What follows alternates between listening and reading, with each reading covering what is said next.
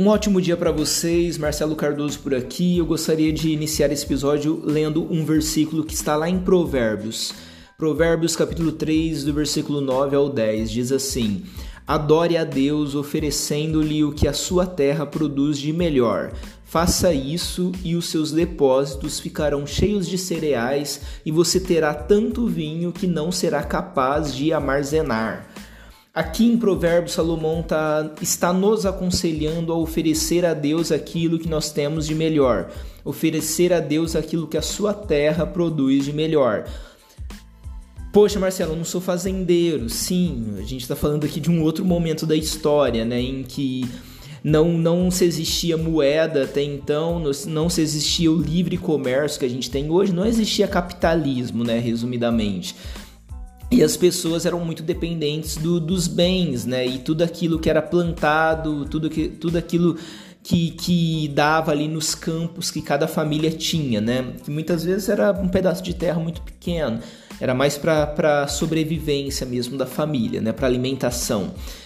E mesmo assim, Salomão está aconselhando ao quê? Que se que dê a Deus a melhor parte de tudo que você tem. Hoje, trazendo para os dias de hoje, o dinheiro que você ganha, a empresa que de repente você tem, o negócio que você abriu ou o local que você trabalha, a remuneração mensal que você tem, a riqueza que você cria mensalmente, enfim, tudo aquilo que vem às suas mãos, todo o dinheiro que vem às suas mãos. É, Salomão está nos aconselhando a dar a melhor parte de tudo isso que vem às suas mãos a Deus e ele diz que jamais faltará nada para você e pelo contrário, você vai ter tanto que você vai se tornar até incapaz de armazenar tudo que você tem. Se a gente fosse trazer para os dias de hoje, você teria tanto que você seria incapaz de gastar tudo que você tem. Ou seja, o seu dinheiro iria prosperar tanto, você ia ter em tanta abundância que você ia ter para você e para os outros também. Você seria incapaz de gastar todo o seu dinheiro por aí.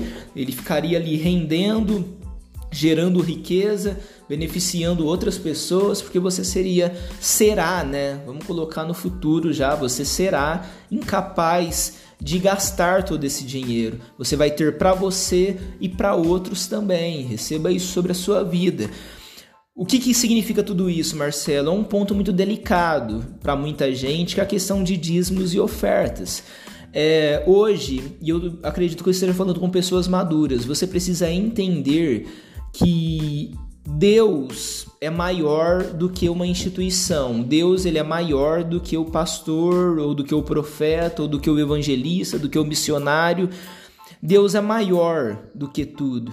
Então, quando você entrega o seu dízimo e a sua oferta em uma igreja, aquela igreja que você se identifica mais, aquela igreja que você faz parte, aquele trabalho que você faz parte, quando você leva os seus dízimos e as suas ofertas ali, quando você investe o seu dinheiro ali, a sua melhor parte é investida, não importa o que a pessoa que está lá vai fazer com o dinheiro, não importa. E, e, o grande problema da história era justamente esse. Ah, eu não me identifico muito com as ideias do pastor daquela igreja, então não vou colocar o meu dinheiro ali, porque ele vai lá e vai, e vai gastar o meu dinheiro com coisas banais ou vai comprar coisas para ele mesmo eu sempre tive uma concepção comigo que era a seguinte: não importa o que a pessoa que está do outro lado vai fazer com o dinheiro que eu aplicar na obra de Deus, porque eu estou fazendo isso para Deus e não para as pessoas.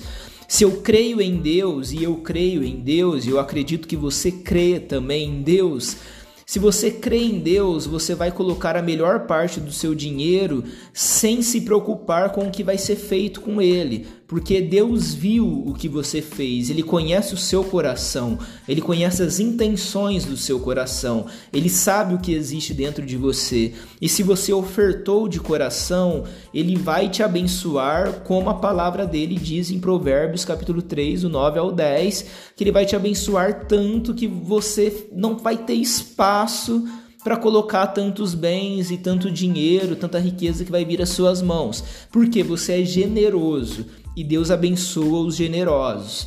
Não se preocupe com o que vai ser feito com as suas ofertas. É claro que você pode, obviamente, tomar o cuidado de aplicar nos melhores lugares.